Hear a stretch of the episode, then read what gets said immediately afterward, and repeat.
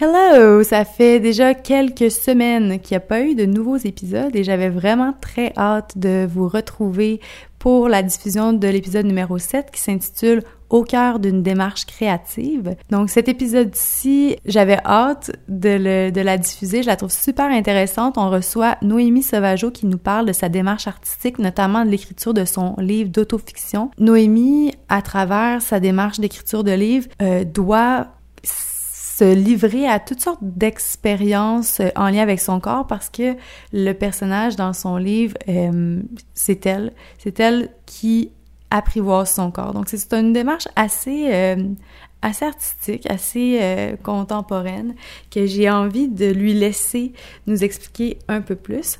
Donc, dans l'épisode qui suit, vous allez en apprendre davantage sur Noémie, vous allez en apprendre sur sa vie d'artiste, puis peut-être que si vous-même vous êtes artiste, ça sera euh, quelque chose de, de, très inspirant pour vous. Que sans plus tarder, on accueille Noémie Sauvageau sous la tente.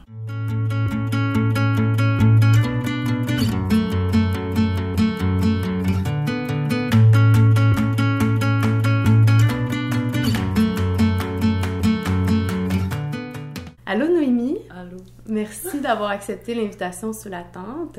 Ça me fait plaisir. Euh, en commençant, on fait toujours un, un, petit segment où je te laisse te présenter, nous mm -hmm. parler de ce qui met de la lumière dans tes yeux. Mais c'est drôle que tu parles de ça parce que je suis vraiment une obsédée de la lumière. Ah ouais? Sincèrement. d'ailleurs, euh, le premier mot que j'ai tatoué sur euh, mon corps, c'est lumière. T'es sérieuse? Ouais, je suis sérieuse. c'est, pas, c'est pas arrangé. C'est pas arrangé. Mais pour vrai, ça fait hyper longtemps que je suis obsédée par la lumière. J'écris beaucoup sur la lumière. Je suis comme quotidiennement absorbée par les différents euh, les différentes sources de lumière puis tout ça. Ce qui met de la lumière dans mes yeux, c'est le quotidien parce que je réussis à trouver les, euh, les, les, les, plus petites sources de lumière qui soient à travers euh, à travers ta journée. À travers ma journée, à travers les choses difficiles, les choses moins difficiles, mais je me suis rendu compte que dans les périodes les plus difficiles, il y a toujours quand même des, des petites choses lumineuses qui réussissent à, à percer. Puis. Euh... C'est ça, c'est ce qui te, te ramène. Ouais, ce qui ah. maintient euh, toujours un, un, certain niveau d'attention puis de, de bonheur. Ouais, de présence. ouais, ouais. Je t'ai invitée ici parce que, euh, bon, t'es une artiste, puis euh, t'as un projet, euh, t'as plusieurs projets artistiques super intéressants qui, je crois, euh, valent la peine d'être partagés. J'aimerais que tu nous parles un peu de tes différentes pratiques, de tes différents médiums que tu utilises euh, euh, en tant qu'artiste et aussi euh, ton parcours, le parcours qui t'a mené à faire ce que tu fais aujourd'hui. Donc, ouais. Mais j'ai commencé à écrire quand j'avais comme 14 ans. Ben, j'ai non, j'ai écrit beaucoup avant ça, mais c'était vraiment comme sous la forme de journaux intimes. Là. Fait que c'est, mettons, une attention à ce que je vivais, ça fait longtemps que j'avais commencé à le faire par les journaux. Mais après, vers 14 ans, c'est là que j'ai vraiment plus écrit dans une forme de une forme fictionnelle pour vraiment dans, dans, des histoires puis vraiment utiliser mon imagination pour écrire. Puis euh, j'ai fait beaucoup de théâtre pendant mon secondaire. Au cégep j'ai fait des arts visuels. Puis à l'université j'ai bifurqué en littérature et philosophie. Mais comme pendant tout ce temps-là c'était comme j'écrivais beaucoup puis j'accumulais les, les cahiers puis les papiers dispersés puis tout ça à travers tout ça, je, je dessinais depuis vraiment longtemps, puis j'ai comme continué à le faire. Moins activement que dans les deux dernières années, mettons. À part, comme là, deux ans, là, j'ai vraiment plus commencé à peindre, euh, puis à dessiner quotidiennement, puis à essayer de voir c'était quoi moi que je voulais, euh, je voulais faire, là. C'était quoi mon... Ton médium principal. Ouais, ben, j'utilise... Ouais, c'est vraiment la peinture, l'acrylique, mais euh, j'utilise de l'encre puis euh, des brillants puis des, comme mais ouais c'est la, la, visuellement c'est vraiment plus la peinture qui, qui gagne qui gagne ouais. sur, euh, sur, le dessin ouais, sur... dé... ouais c'est ça ouais, ouais. donc ce que je comprends c'est que l'écriture prend beaucoup de place ouais. donc l'artiste en toi est aussi écrivaine ouais ouais ben une écrivaine c'est une artiste mais euh, et puis à côté de ça ou, ou, en parallèle à ça il y a ouais. tes peintures vraiment parallèle ouais parce que ça je vais être autant inspirée par une peinture que je vais faire pour écrire un texte que le texte va m'inspirer à faire une, Une une, peinture. C'est, le, le concept de métaphore en écriture, moi, il est vraiment très présent euh, visuellement parce que je réussis à, à exprimer des choses que les mots expriment pas toujours ou à utiliser les mots sur une peinture aussi avec euh, une image. Ou, euh, fait que les deux sont vraiment Complémentaire pour toi. très complémentaires. Ouais, ouais. Je veux dire, là, on, on va parler de ton livre un petit peu plus tard, mais Ouais. pour en arriver là, j'imagine que tu as écrit, réécrit. euh, euh, Parle-nous un petit peu de, de tout ton travail écrit, genre. euh, Euh, j'ai ouais j'étais j'ai commencé beaucoup par la poésie là en fait le livre que j'écris là c'est le deuxième fait qu'il y en a un qui, qui le précède qui était vraiment plus euh, un volet euh, philo poésie celui que j'ai commencé là c'est de l'autofiction fait que c'est vraiment c'est un, un curieux travail de discipline parce que euh, je m'inspire beaucoup de ce que je vis puis en même temps j'utilise vraiment beaucoup mon imagination. Fait que c'est comme un... Il faut que je me discipline à, être attentive à ce que je vis pour en retirer le maximum, mais en même temps à rester euh, vraiment assidue dans ma pratique de j'écris, j'écris, puis c'est pas toujours bon, c'est pas toujours euh, à utiliser, mais une erreur ou un, quelque chose qui, qui a l'air de, de divaguer va amener une autre idée. Fait que c'est... En fait, c'est la constance dans la discipline qui fait que tout est possible. La constance dans la discipline, Ouais. c'est de, de- à chaque jour Ouais. d'apporter quelque chose de nouveau. Ouais. Peu importe si j'ai pas d'idée ou si j'en ai, parce que l'idée, des fois, elle va venir après une heure que t'as l'impression que c'est le vide puis qu'il se passe rien. C'est de, c'est de provoquer ça, dans le fond. Moi, je pensais qu'il fallait toujours que je crie sous l'inspiration, là. Quand t'es inspiré, c'est vraiment stimulant. T'es t'es emballé, puis là, c'est comme, c'est le fun. Le moment où est-ce que... Moi, j'écris dans les cafés parce que je suis pas capable d'écrire chez moi. J'ai besoin d'être entourée, puis d'avoir un peu plus de bruit, puis tout ça. Puis le moment où est-ce que je m'en vais au café, puis que je m'oblige à y aller, puis que pendant une heure, il se passe rien parce que j'arrive pas à écrire, ben cette tolérance-là, ça, ça crée quelque chose. Puis il y a toujours quelque chose qui en découle. Ah, Jusqu'à présent, en tout cas. Tu dis une tolérance, mais c'est-tu comme de résister? Ouais.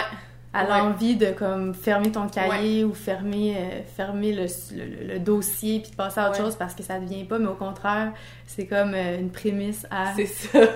c'est vraiment de, de résister à l'envie de, de faire Ah, ça marche pas, puis je, je- je vais faire autre chose, puis je- j'y reviendrai plus tard. tu sais. C'est pas ça. Pour moi, là, c'est vraiment comme je résiste s'il y a rien. Puis des fois, il y, a- il y a quelque chose tout de suite, puis ça, c'est merveilleux aussi. Là. Mhm. Mais je pense que dans la résistance, puis de tolérer que, que ça fonctionne pas, il y a quelque chose de vraiment satisfaisant dans, au niveau créatif pour moi.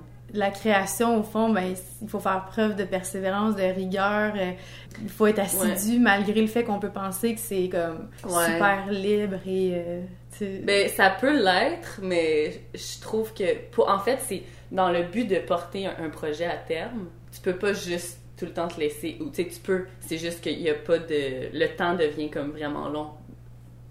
Moi, mettons, je me dis dans un an, je voudrais l'avoir terminé, c'est parce qu'il faut que chaque jour il se passe quelque chose quand même. Fait que t'as quand même un objectif clair. C'est ça.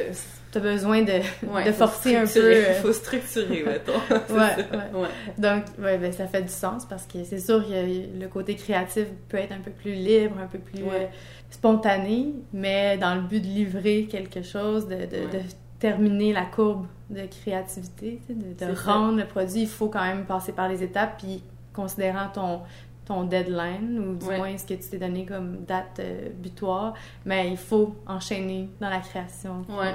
ouais. Je trouve ça intéressant parce que j'ai jamais vraiment ben, pensé à cet aspect-là de, de la créativité puis d'un quotidien, de- le quotidien d'un artiste.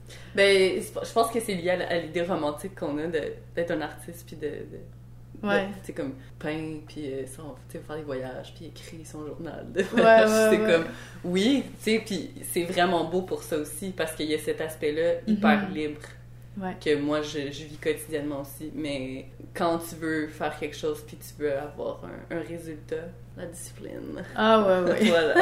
Je pense que c'est vrai pour beaucoup de choses. Ben, c'est n'importe. En fait, c'est. Moi, je, compare ça des fois. à, Tu sais, tu peux pas aller te rendre aux Olympiques puis pas avoir couru du tout. euh, Pendant l'année. tu vas pas faire ta course, ta course genre la plus importante. Tu sais, il faut que, Ouais, ouais, faut ouais. que tu fasses un peu. Puis c'est, c'est, une, puis c'est une discipline hyper corporelle pour moi parce que j'écris beaucoup à la main. À l'ordinateur aussi, là, mais je, je garde euh, le, l'aspect euh, physique pour vraiment impliquer mon corps dans ce que je fais. Pas juste, euh, pas juste être déconnecté par rapport à un, un, un support euh, virtuel ou, tu sais, comme... Mhm. Ouais. Puis, euh, ben justement, parlant de corps, je pense que ça nous donne Parlant de quand corps. même... euh, euh, en pré-entrevue, on a parlé de ce qui, euh, ce qui était au cœur de ta pratique, de ce qui, euh, de tes grandes idées un peu. Mais en tout cas, on n'en a pas trop parlé parce que je voulais l'apprendre en même temps que tout le monde. Mais donc, parle-nous de la place qu'a le corps au sein de ta pratique artistique. Ben, en fait, j'avais jamais réfléchi à ça parce que je le faisais beaucoup par nécessité. Pour moi, créer, c'était juste comme il faut que je le fasse, puis c'est pas. J'avais pas comme essayé d'articuler qu'est-ce qui motivait tout ça. C'était vraiment par nécessité, de, de créer et de éventuellement pouvoir partager avec les gens. Sinon, juste pour moi, ça ça a pas assez de sens. Sais, c'est pas suffisant. Ben, comme je dis, il y a- il y a- dans la pratique artistique, que ce soit dans l'écriture, que ce soit dans la peinture, pour moi, c'est d'être présente à mon corps. Comme ça a été vraiment important dans mon cheminement artistique de, de comprendre pourquoi j'avais un corps. Puis de, de faire comme merci d'être là quand j'ai besoin de toi. Que je suis pas obligée de toujours te, te détester ou d'être en conflit avec toi. Puis de, tu sais, de. Parce que dans le fond, moi j'utilise beaucoup. Ben, c'est sûr, j'écris à la main, mais je peins avec mes mains parce que des fois j'ai besoin, tu sais, le toucher. Puis, tu sais, que ce soit dans ma relation amoureuse, que ce soit dans mes amitiés, que ce soit dans mon travail, que ce soit... Tu sais, je me rends compte à quel point mon rapport à la réalité passe par mon corps. Puis Par les sensations par que ton corps te sensations, procure, par, par, ouais, par, euh, les limites. Tu sais, quelqu'un de grand, quelqu'un de ouais. petit, quelqu'un de plus enveloppé. ouais. Juste là, j'essaie de faire l'exercice de prendre conscience de mon corps. C'est un peu spécial parce que je prends conscience de mon corps en étant dans mon corps. Fait que comment comment t'arrives à parler du corps comme si tu le voyais alors que tu Comme un troisième, ouais, comme un point de vue extérieur? Mhm. Ouais. Je pense que naturellement, j'ai j'ai ça en moi. J'ai toujours la capacité d'être comme en- un point de vue extérieur à la situation que je vis. Puis peut-être que ça me vient beaucoup de l'écriture parce qu'il y a comme un, un genre de point de vue de narratrice qui Mhm. s'installe facilement parce que je suis présente à ce que je vis, mais je suis comme en train d'analyser un peu aussi, tu sais, pour être capable de soit de reprendre une situation ou parce que je, je vais je vais essayer de mémoriser beaucoup de choses dans ce que je vis pour pouvoir en parler après. Ouais, probablement que la perspective extérieure vient du fait que je suis habituée à, à écrire sur ce que je vis. Mais reste que c'est c'est vraiment c'est quelque chose de difficile à faire d'être comme tu dis, t'es comme t'es dedans puis en même temps il faut que t'en aies conscience puis c'est comme ça peut être vraiment inconfortable. C'est un peu quand on parle de ben il y a le stade du miroir là, en psychanalyse là puis euh, l'enfant qui se regarde dans le miroir puis qui réalise que c'est comme qu'il y a, il y a comme une, une disjonction entre son rapport à lui-même quand tu te regardes pas puis là quand il se regarde dans le miroir. Mhm. Puis moi, je, je m'intéresse beaucoup à ça parce que, ben, comme dans mon, ma création d'autoportrait aussi, c'est bizarre. Tu sais, c'est vraiment pas une, une, une activité qui est, qui est agréable. Tu sais, c'est pas... euh, ça a l'air super narcissique, là, faire des autoportraits, mais c'est pas quelque chose de très euh, flatteur. Dans le sens que t'es confronté à toi-même. Mettons, je vais partir d'une photo, euh, tu regardes ça, puis là, t'es comme... Tu te regardes toi-même, t'essaies de refaire, puis t'es comme c'est vraiment bizarre le, le processus par lequel je passe quand je fais des autoportraits parce que tu peux jamais réussir à te représenter vraiment comme t'es. Tu te ramasses à, à faire des différentes facettes de toi puis différentes perspectives. Fait que ça aussi, ça fait partie de mon rapport de genre de regarder ça puis de puis de, de justement quand tu quand tu te regardes dans un miroir puis que tu le fais pas juste pour te regarder puis te préparer puis te puis que tu te regardes dans les yeux. Ça peut être quand même euh, ouais ça peut être quelque chose de troublant. Puis moi j'aime ça écrire là-dessus. Quand je- quand j'écris euh, sur un personnage X là, qui est en train de faire cette expérience là j'espère que minimalement quelqu'un va lire ça puis après va être comme J'ai envie de le faire. aller faire comme voyons voir qu'est-ce Voyons. que ouais Ah, Ouais, Dieu, c'est ouais. tellement intéressant. ouais en tout cas Je veux dire, ton but derrière ça, parce que il est pas obli- on n'est pas obligé d'avoir un but, là, Ouais. forcément, là, dans- à faire les choses, mais j'imagine que dans cette démarche-là, il y, a, il y a une quête de sens, il y a une quête Ouais. de, On a envie de répondre à quelque chose. On n'est pas obligé d'en parler tout de suite. On peut peut-être... ouais On peut peut-être faire l'oracle des animaux, voir si l'animal nous guiderait pas. ok Je te demande d'avoir en tête euh, quelque chose à quoi tu veux être... Ah, ben, tu peux les brasser sur la table, si tu veux. Ah ouais? Et puis, euh, quand euh, il y a une carte qui t'appelle, tu la revires Et euh, tranquillement, quand t'es prête, dans quel sens elle est... Ah! Oh. Elle est à l'envers. Elle est à l'envers. C'est quoi? C'est le kangourou. Oh, le kangourou! Mais il est à l'envers. À l'envers. Ah ouais, hein? Bon, Ça a voyons une différentes voir. euh, significations selon le sens. Ouais, Ok. j'ai comme euh, le choix entre deux textes, puis si le kangourou est à l'envers, c'est le deuxième texte. Ah ouais, c'est bon. ok. Le kangourou. Je combats pour engendrer. Le message du kangourou concerne notre façon d'avancer dans la vie et notamment notre rapport à la créativité. Oh mon dieu! Bébé kangourou. La production du kangourou présente deux particularités. D'abord, de très violentes luttes précèdent toujours l'accouplement. Le premier message étant qu'aucune création ne peut naître sans souffrance ni opposition. C'est pas arrangé. Mais surtout, le kangourou naît après une gestation très courte et a besoin de terminer son développement dans la poche maternelle. Cela nous enseigne que nous ne sommes pas encore prêts, que nos projets ou créations trop faibles ou inachevés ne sont pas encore viables, ne peuvent être immédiatement confrontés au monde. Patience. Bon. Comme j'aurais voulu la choisir, ça j'aurais pris probablement celle-là. C'est fou, hein? C'est fou, ouais. Comme c'est... En tout cas, le parallèle que je peux faire, c'est que ton livre est pas maintenant prêt. Ouais, ouais. Ton livre est encore euh, sur la table de ton chevet, Ouais. où il y a des idées qui s'ajoutent, il y a des nouvelles choses que tu as envie de partager ou des nouvelles perspectives qui se, qui se, qui se manifestent. Euh, en tout cas, est-ce que la carte répond un peu à, à l'intention, le questionnement? que- Ouais, puis euh, c'est drôle parce que il y a ben là ça parlait un peu genre euh, accouchement tout ça, tu sais c'est- curieux parce que dans le processus de création il y, a quelque chose de vraiment relié. Tu sais, en tant que femme, tu sais, moi, moi c'est comme si je suis, euh, je suis une mère, là, avec... Tu sais, on, entend souvent ça, là, les, gens qui, qui doivent laisser aller leur création l'année parce que, tu sais, c'est comme ton enfant que... Tu. Pour moi, là, autant le rapport à la maternité qu'à la création, par rapport au corps, par rapport au, à la gestation, comme ça dit, vraiment la période où est-ce que t'attends aussi, mais il se passe quelque chose quand même, tu sais. Ben, c'est comme que- si tu portais ta création en Ouais. toi jusqu'à temps que tu es capable de Ouais. la, la livrer. Puis ça, c'est comme le moment où tu la partages, c'est Ouais. le moment où tu la présentes. Puis d'ici là, d'ici à ce moment-là, c'est vraiment quelque chose qui est entre toi et toi-même ou une partie de toi. Fait que c'est c'est une relation tellement de proximité. Il, y a Ouais. beaucoup- il y a un lien d'attachement qui se crée. Puis maintenant, ben, quand tu le livres au monde, ben, Ouais. c'est comme si tu n'étais plus 100% responsable du sort de cette, de cette œuvre-là. Tu sais, Ouais. Le, le parallèle, je trouve, avec Ouais, la maternité, il, il se fait un peu dans ça. Ouais.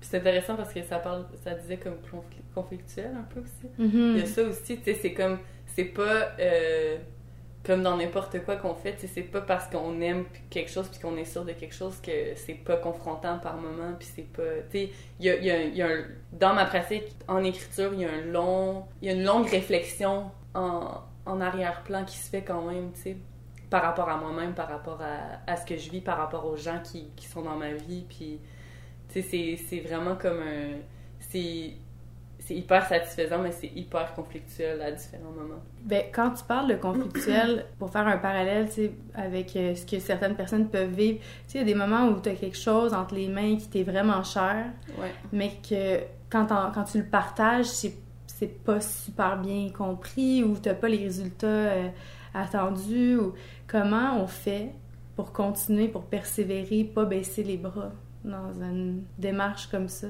Ouais. Peu importe qu'est-ce que. Ouais, tu sais, des fois, on se remet en ouais. question, puis Ouais.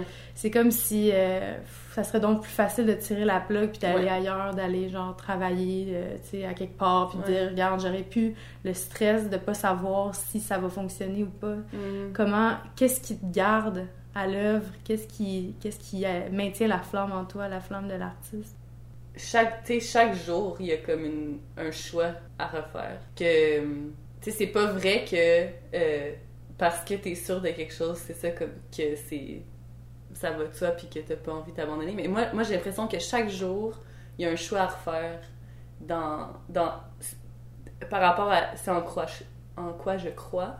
Mhm. Euh, tu sais, ça peut être, ça peut être n'importe quoi, là. Tu sais, ça s'applique pas juste à moi, là. Quand je dis ça, c'est à chaque matin quand je me lève, puis que je vois la lumière, puis je suis comme, OK, je suis là, je suis en vie, puis c'est quoi, tu sais, comme, qu'est-ce que Je m'engage ouais, à- c'est ça, dans quoi je m'engage, puis dans quoi que je me sens le plus vrai avec moi-même aussi. Mhm. Euh, en fait, la difficulté, c'est pas tant de continuer que de rester vraiment très honnête avec soi-même. Mhm. Euh, je pourrais décider de, d'aller travailler euh, dans, un, dans un travail qui comme... 9 à 5. Ouais, euh, dans ou peu importe, là. Ouais, ouais, dans, dans un travail qui serait plus euh, sécuritaire, mettons, là. Mhm. Puis euh, ça, serait, ça serait un choix bien correct aussi. Mais quand je me réveille le matin, puis que la première affaire que je pense, c'est d'aller dessiner ou d'écrire parce que j'ai eu une idée durant la nuit ou peu importe, puis que je, je- je décide d'agir selon cette vérité-là, qui me semble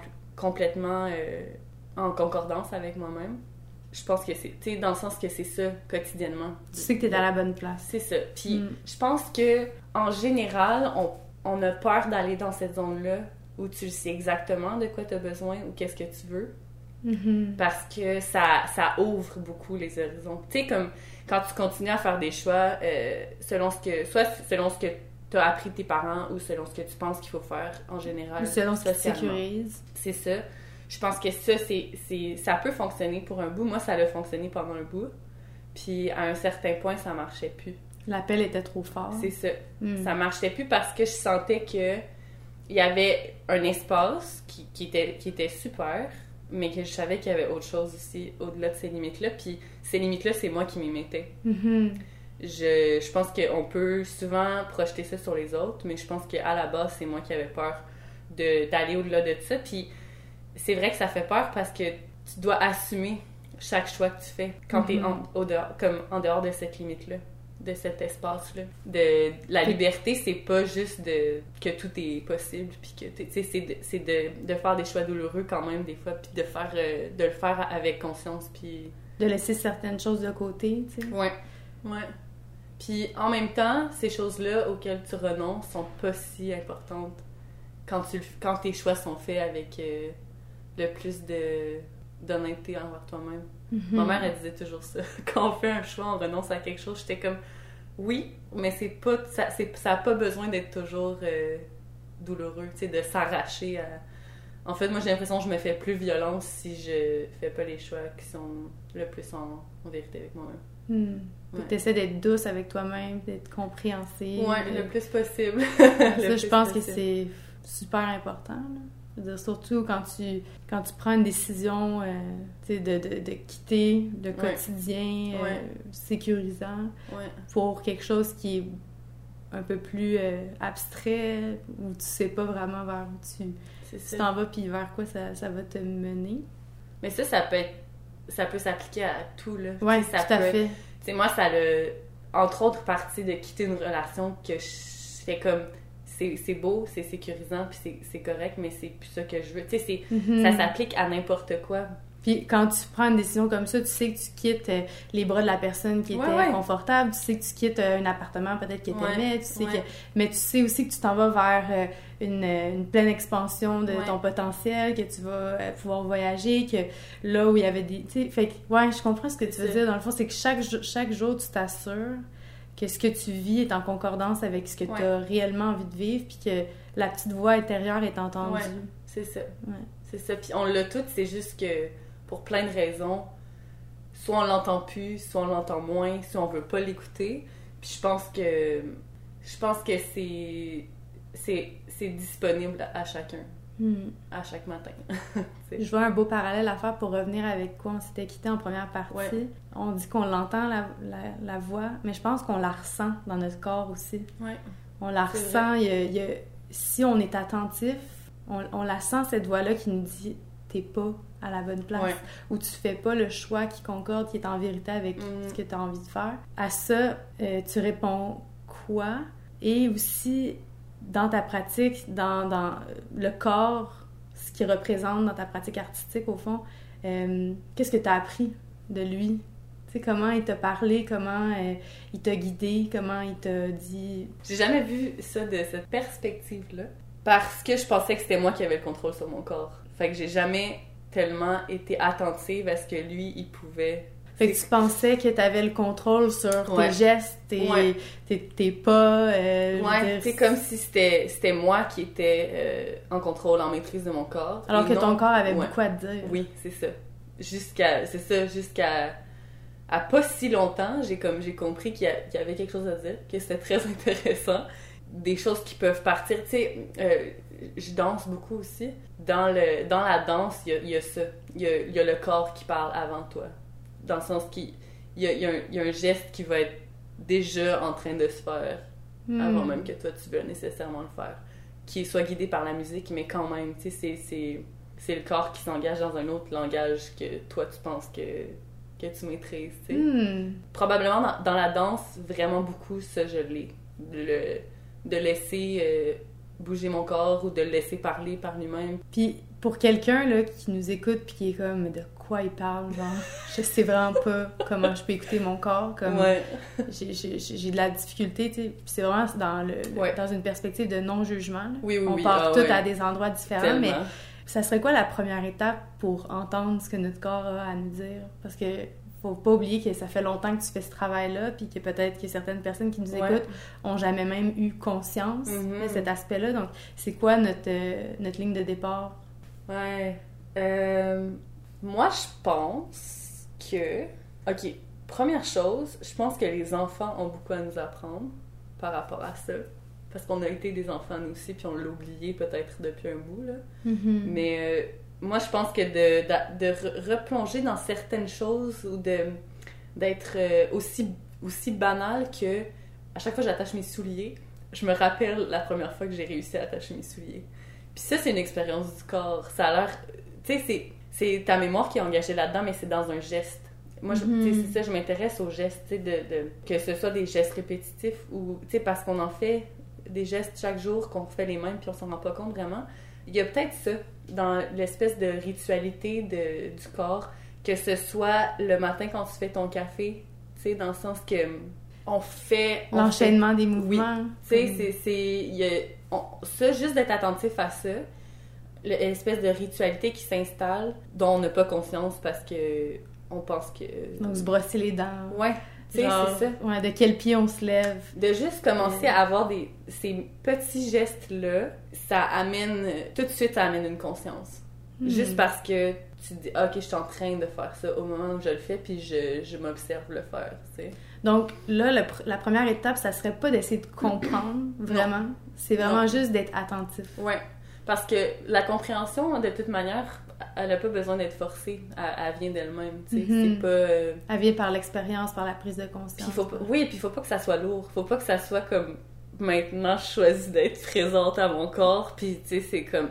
Faut pas que ça soit. Je pense pas, en tout cas, faut que, que ça soit. Que ça doit être fait dans une perspective où. euh, Il y a une pression. Non, c'est ça. Je pense que déjà, à la base de juste des petits gestes, moi je Mhm. pense que c'est un bon. euh, c'est un bon moyen de. Tu sais, après, à quoi ça sert? Ben, ça sert juste de, de, de constater que t'es en vie au moment où tu t'es conscient que t'es en vie Mhm. puis que c'est déjà quand même pas si pire comme expérience, tu sais.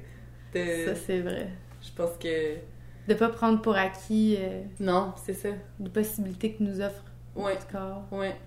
Même dans une situation où on serait limité par... Oui, ouais, parce qu'on a, on a toutes nos propres limites, là, puis il y en a plein, qui- puis y en a qui en ont plus que d'autres. Puis même là-dedans, il y a quelque chose, de vraiment beau à ressortir comme... Mais moi, je le vois comme plutôt que de voir nos défauts, nos faiblesses, ce dont on n'est pas capable, c'est vraiment de mettre le focus sur chaque chose qu'on est capable de Ouais. faire avec notre corps ou Ouais. chaque chose que notre corps nous permet de faire. Ouais. Pas, pas, pas de, de, de se retourner vers ce qui est plus sombre à propos de notre corps ou du moins ce qu'on en pense. tu sais. Ouais. Vraiment dire, OK, ben hier le matin, mon corps me permet de me Ouais. lever. Si quelqu'un est de mobilité réduite, ben le matin, me- je, je sens mon corps, ma main peut me flatter les cheveux, Ouais, puis ouais. et de voir juste comment le corps s'allie à notre esprit. ou à- Ouais. Oui, puis en même temps, il n'y a pas de mal de genre pleurer parce que t'as cette limite-là X de... Mhm, ouais, tout à fait. C'est ça aussi, en fait, c'est de d'expérimenter son corps, c'est de c'est célébrer le beau qui, qui est là, puis des fois de, de juste constater. La limite. Ouais. Parce que c'est ça aussi qui est douloureux d'avoir d'avoir un corps, c'est que peu importe euh, t'es limité. Peu Mm. importe que t'es que tu sois un athlète puis que tu maîtrises complètement ton cardio puis que tu t'es en étant être humain, on est déjà limité. Tu sais, on, on, on doit accepter ça. Merci d'avoir euh, partagé avec nous en fin d'entrevue. Je te laisse euh, un petit moment pour livrer un message à ceux qui nous écoutent, ceux et celles, je le précise, qui nous écoutent. Et euh, tu peux prendre aussi un peu de temps pour nous parler de, de, de ton projet qui est à venir, Mhm. du livre Elle. Le projet que je fais présentement, ça s'appelle Elle. C'est euh, elle, le, le- le pronom euh, singulier. Dans cette perspective-là, mon ambition, là, euh, là je je suis pas encore assez avancée pour euh, prédire une éventuelle publication dans la prochaine année, mettons. Mais euh, l'ambition qui me motive, c'est, euh, c'est... Je pars de moi, mais en sachant très bien que mon expérience de la réalité est universelle. Parce que parce que je suis une femme, parce que je suis un être humain, puis que toutes les choses que je vois ou que je vis, ça, je, me, je, me, je me concentre sur celles qui peuvent être universelles, parce que c'est mon, mon principal... euh, ma principale motivation en général, d'être capable de me relier aux autres sans juste parler de ce que moi, Noémie, je vis, puis que l'autre personne ne vivrait pas. Euh, fait que c'est- majoritairement sur euh, l'expérience d'avoir un corps féminin, puis de, de quelle manière je peux réussir à être le moins fragmenté possible dans toute mon expérience de la vie en général. Fait que le, le personnage réussit de différentes manières à, à s'unifier de plus en plus grâce aux gens, euh, grâce, euh, grâce à plein d'expériences complètement bizarres, mais qui fonctionnent. Le message que tu aurais adressé aux femmes euh, qui nous écoutent, et aux hommes, et tout autre genre. Euh, juste respire. Déjà, c'est beau que tu respires. Merci, Noémie. Bienvenue. Merci à toi. J'espère que l'épisode vous a plu jusqu'à la conclusion. Comme à chaque fois, je vous invite à nous suivre via les réseaux sociaux, Instagram, euh, notre site internet, c'est tout tenterouge.ca. Euh, c'est toujours vraiment, vraiment apprécié de recevoir vos commentaires, vos suggestions, puis même si vous voulez nous référer des femmes à qui euh, on devrait, ben en fait des femmes qu'on devrait inviter sous la tente. Donc, euh, je vous invite à nous suivre, à commenter et à partager surtout si vous aimez le projet parce que justement à chaque fois qu'on a plus d'auditeurs, ça devient vraiment intéressant pour nous de continuer puis ça nous donne de la motivation. Donc si jamais vous voulez rejoindre Noémie Sauvageau parce que vous avez des questions sur ce qui a été dit ou euh, simplement parce que vous aimez ce qu'elle fait, vous avez envie d'en savoir plus, vous pouvez nous contacter via le info et on vous donnera euh, son contact. Je vous souhaite une excellente fin de journée, beaucoup de lumière. Salut!